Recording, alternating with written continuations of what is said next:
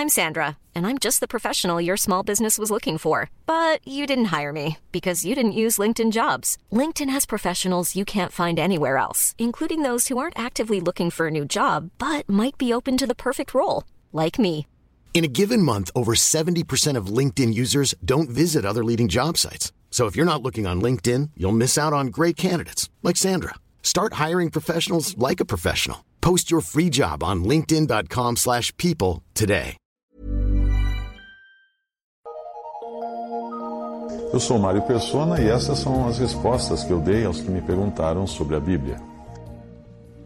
Você viu um vídeo meu eh, intitulado O Caminho e a sua dúvida, surgiu uma dúvida em você se o Dalai Lama será salvo? A resposta é sim. O Dalai Lama será salvo desde que creia em Jesus como seu Salvador. Embora apenas Deus conheça o coração do homem, pelo que tudo indica, o Dalai Lama ainda não creu no Salvador. E isto se deduz pela sua permanência na religião budista tibetana, que é uma das correntes, das muitas correntes do budismo. E não é simples analisar o budismo, porque assim como aconteceu com o cristianismo, o budismo descambou em muitas crendices e diferentes formas de idolatria que hoje qualquer ocidental menos avisado poderá achar uma maravilha se seguir uma versão diluída, uh, uma versão adaptada, uma versão pingadinha uh, ao gosto ocidental dos budismos que se vê por aí. Além disso, hoje é muito in, está né? Tá na moda dizer que é budista graças a livros como Comer, Rezar e Amar, que servem uma salada de budismo, hinduísmo e outros ismos misturados. E aí daquele que ousar dizer que as celebridades que adotam essas crenças estão erra erradas. Ah, ó. Por outro lado, é alt, né? é feio, é, é, não é politicamente correto dizer que é cristão, dizer que é crente. Bom, de uma certa forma, uh, realmente, né? Porque graças aos mercadores da fé que vendem as suas soluções milagrosas no rádio e na TV, uh, ah, ser cristão hoje ou ser crente, nunca, você, nunca a pessoa sabe quando você diz, ela não sabe se você é o, o esperto que tira dinheiro dos outros ou se você é o tonto que dá o dinheiro para aqueles pregadores. Basicamente, existem duas correntes maiores no budismo, uma mais antiga e tradicional e uma moderna e liberal. É preciso você lembrar também que o budismo se misturou ao hinduísmo em alguns países. Os cristãos que namoram o budismo do Dalai Lama postam mensagens com frases do, do Dalai Lama na, nas redes sociais, eles não conhecem, ou eles não conhecem a Bíblia, ou eles não conhecem o budismo tibetano. Talvez você não saiba, mas nos anos 70 eu peregrinei pelas crenças espiritualistas. Não fui ao Tibete, mas eu, eu me enfiei em tudo que era espiritualismo, tudo que era esotérico, tudo que era ismo. Antes da minha conversão a Cristo, quando eu andava metido no espiritualismo, o budismo também fazia, estava na minha prateleira de energéticos religiosos. Ele ficava ao lado de outras drogas, no sentido medicinal, por favor, ah, como hinduísmo, espiritismo, teosofia, shintoísmo, etc. Siddhartha Gautama, o Buda, estava entre os ídolos que eu prezava, um nível acima de John Lennon, que compôs Imagine. Uh, e estava também ao lado de outros espíritos elevados, como eu considerava uh, Madame Blavatsky, Carlos Castanheda, Sri Aurobindo, Allan Kardec, Swami, Swami Prabhupada, uh, Krishnamurti, Masaharu Taniguchi, George Ozawa, Ellen White, é a própria do Adventismo, eu lia ela, imagina. Uh, Michael Quast, Michel Quast, Uh, Eric von Däniken, o cara dos deuses astronautas que criou um parque agora lá na Alemanha, um parque uh, de diversões. Pietro Ubaldi, Saint-Germain, Huberto Roden, Khalil Gibran, Hermógenes, sim, aquele da yoga, da o yoga, uh, Luiz Pauwels, Jacques Bergier, Lobsang Rampa, Tomil Kikuchi, uh, Benitez, Lao Tzu, Rudolf Steiner e outros. Era uma lista. Nessa época eu tinha Jesus na mesma prateleira do, desses espíritos elevados, espíritos evoluídos, antes de eu transferir Jesus para o seu lugar de Senhor no meu coração, melhor, antes do Espírito Santo fazer isso, tirou dessa prateleira a Cristo e colocou no meu coração me salvou. Nessa época eu lia religiosamente, e até gozado de falar religiosamente, eu lia religiosamente todos os exemplares da revista Planeta. Eu só comia macrobiótica. Eu me fantasiava de humilde, vestido num camisão feito de pano de saco de farinha, jeans, surradas, sandálias monásticas. Eu levava uma bolsa de lona com pão integral dentro e só comia isso quando viajava, não tinha comida pura, eu comia só pão integral. E a minha santa e piedosa, desprendida aparência era composta dessa forma. Mas quando me converti em 1978, eu dei uma verdadeira cambalhota. Daí eu entendi a grande diferença entre o verdadeiro cristianismo bíblico e aquela bobagem toda que me fez vagar no limbo da incerteza por alguns anos. Eu tinha uma biblioteca considerável desses autores que eu mencionei, mas a minha conversão não apenas me tornou uma nova criatura em Cristo Jesus, como também deu àqueles livros um novo destino. Como na época a reciclagem ainda não estava na moda, hoje eles devem ocupar um extrato bem profundo do solo de algum lixão no Guarujá, onde eu morava quando eu me converti. Sim, foi tudo para o lixo. Mas vamos aos fatos. O budismo é totalmente incompatível com o cristianismo porque ele nega justamente a essência do cristianismo, ele nega Deus. Apesar de você encontrar similaridades, como amor ao próximo, respeito à natureza ou qualquer coisa assim, na essência as duas coisas não têm nada em comum. No budismo, pasme, não existe Deus. Alguém pode contestar, talvez, porque está seguindo alguma corrente moderninha da crença, adaptada para o Ocidente. Mas você, se você pesquisar a fundo, vai ver que não existe Deus no budismo. Além disso, o budismo tradicional não inclui coisas como fé, adoração, oração, louvor, perdão de pecados e outras coisas que são tão comuns a uma civilização judaico-cristã.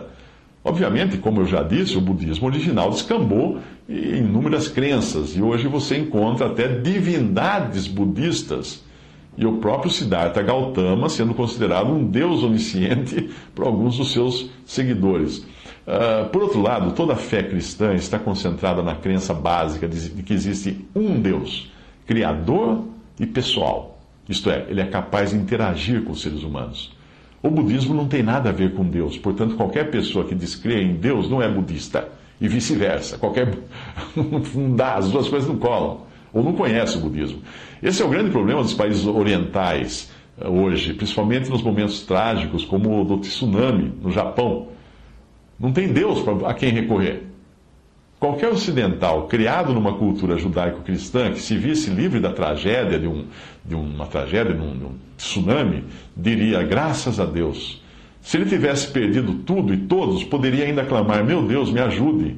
Se tivesse esperança de recomeçar, ele poderia dizer: Se Deus quiser, com a ajuda de Deus. É assim que nós fazemos, tanto por fé pessoal, como também por bagagem cultural. Mas já serve de conforto. Agora pense num japonês budista e no quanto ele ficou sozinho na hora lá do tsunami.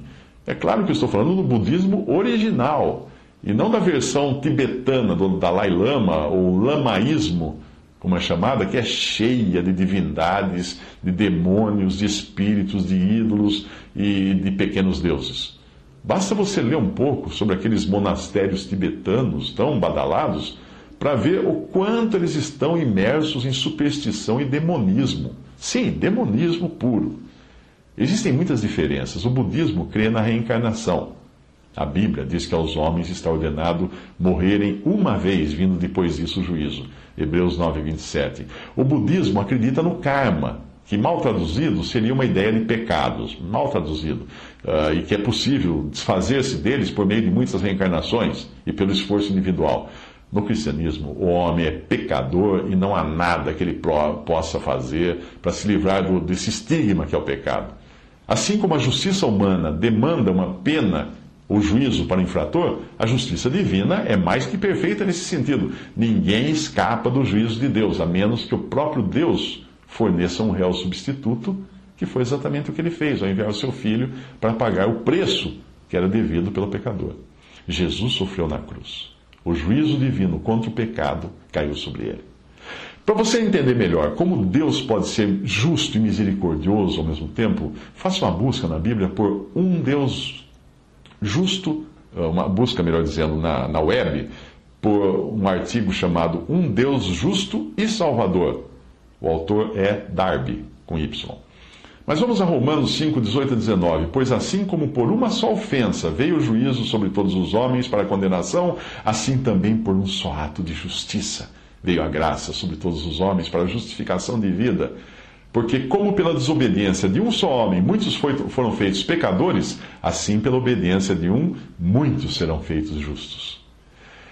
Porque Jesus morreu para cumprir as exigências da justiça divina, agora Deus pode oferecer o perdão completo, tipo uma anistia ampla, geral e restrita, mas apenas aqueles que aceitarem a Jesus, o Filho de Deus, como Salvador e a sua morte na cruz como a obra consumada ou acabada o suficiente para atender às santas demandas de Deus.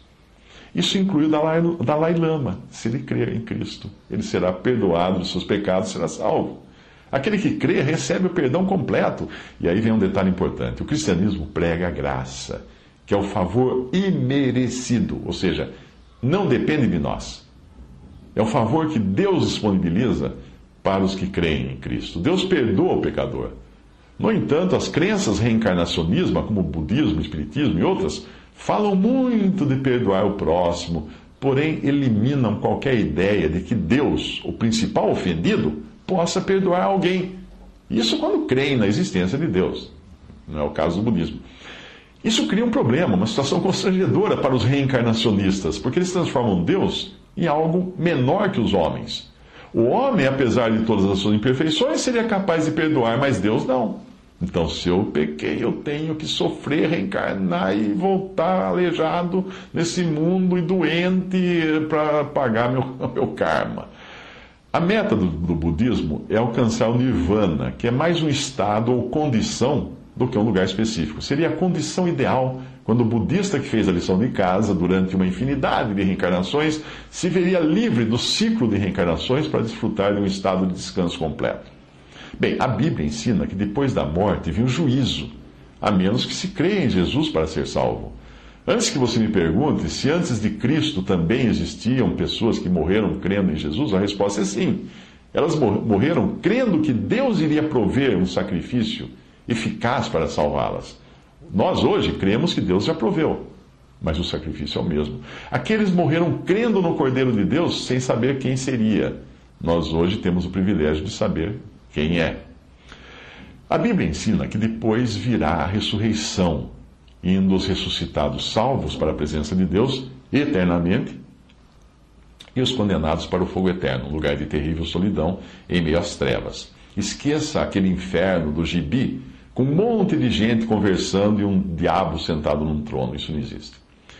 Outro detalhe importante é que no Nirvana não existe individualidade, enquanto a Bíblia ensina que as pessoas que estiverem no novo céu, na nova terra ou no lago de fogo, esses são os lugares de destino eterno, que segundo a Bíblia, continuarão existindo como indivíduos. Elas serão elas. E mesmo antes que esse estado eterno seja estabelecido, Ninguém volta ao mundo com uma identidade diferente, como acreditam os reencarnacionistas. Embora não se trate de uma suposta reencarnação, né, como alguns pensam, aquela passagem do Monte da Transfiguração, quando os discípulos viram Moisés e Elias, que eram os mesmos do Antigo Testamento, você percebe que as identidades deles tinham sido preservadas séculos depois de terem partido desse mundo. Eles continuavam sendo Moisés e Elias. Eu creio que nós não precisamos nos aprofundar mais no budismo para sabermos que ele nada tem a ver com o cristianismo. Eu não preciso beber de um livro, de um, de um litro de vinagre para saber que é vinagre, basta eu ler o rótulo. E o rótulo do budismo deixa claro que a sua essência, seus ingredientes, seus objetivos são completamente diferentes daqueles que a Bíblia ensina. Aliás, são completamente antagônicos, opostos. Quando nós nos deparamos com versículos da Bíblia que falam da exclusividade da salvação em Cristo, isso dá uma bofetada na nossa mente politicamente correta. Porque o politicamente correto é, é, falar de inclusão, de aceitação de todas as crentes. Mas aí vem o Senhor Jesus e fala: ninguém vai ao Pai, senão, ninguém vem ao Pai senão por mim. Ai, mas é isso mesmo. Uh, quem, quem uh, imagine, imagine dizer que todo, quando fala assim, todas as religiões estão certas, é o mesmo que dizer que todos os números da loteria são válidos, são sorteados. Não, não são. Um só é sorteado. Quando uma coisa é certa, a outra é errada. Alegar que todas as religiões levam a Deus é, antes de tudo, uma alegação soberba. Quem pode dizer que conhece todas as religiões para alegar tal coisa, para dizer isso? E se todas as religiões levassem a Deus, não seria esse também um caminho exclusivista? De todas as religiões levarem a Deus? Eu quero dizer, se a pessoa não estivesse em uma dessas todas as religiões, ela estaria excluída. Percebe? O que diz a Bíblia? Que só em Jesus a salvação. Quer a gente goste, quer não. Quer seja politicamente correto ou não. Se o Dalai Lama crer que é um pecador necessitado de salvação e que não há nada que ele possa fazer para mudar isso, a menos que creia em Jesus, que Jesus veio pagar por seus pecados, então ele será salvo. Mas aí ele automaticamente terá que refutar a sua crença no budismo e passar uma borracha em tudo aquilo que ele escreveu em todas as frases bonitas, aparentemente bonitas, que ele escreveu. Muitas delas são corretas, porque são sabedoria humana. O que é pior, ele vai precisar abrir mão de ser o Dalai Lama. E isso é um título, né, claro, que é algo como sumo pontífice.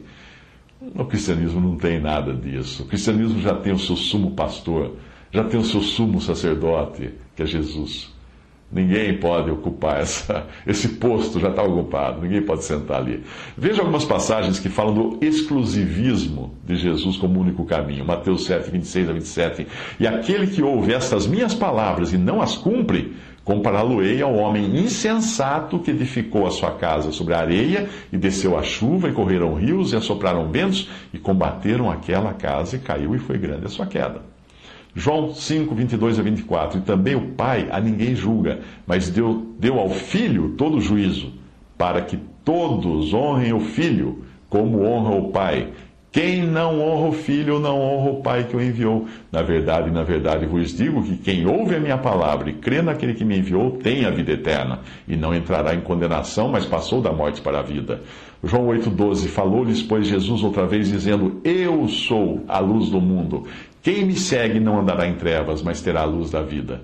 João 14, de 6 a 7, disse-lhe Jesus: Eu sou o caminho e a verdade e a vida. Ninguém vem ao Pai senão por mim. Se vós me conhecesseis a mim, também conheceríeis a meu Pai.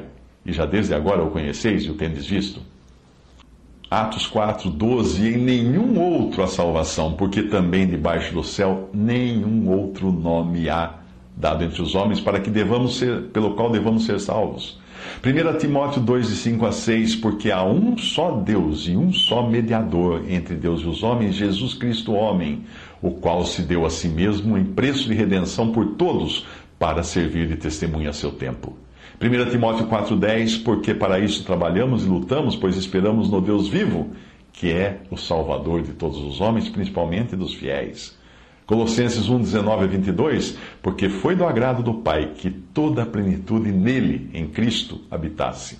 E que, havendo por ele feito a paz pelo sangue da sua cruz, por meio dele reconciliasse consigo mesmo todas as coisas, tanto as que estão na terra como as que estão nos céus. A vós também, que no outro tempo erais estranhos e inimigos no entendimento, pelas vossas obras más, Agora, contudo, vos reconciliou no corpo da sua carne, pela morte, para perante ele vos apresentar santos, irrepreensíveis e inculpáveis.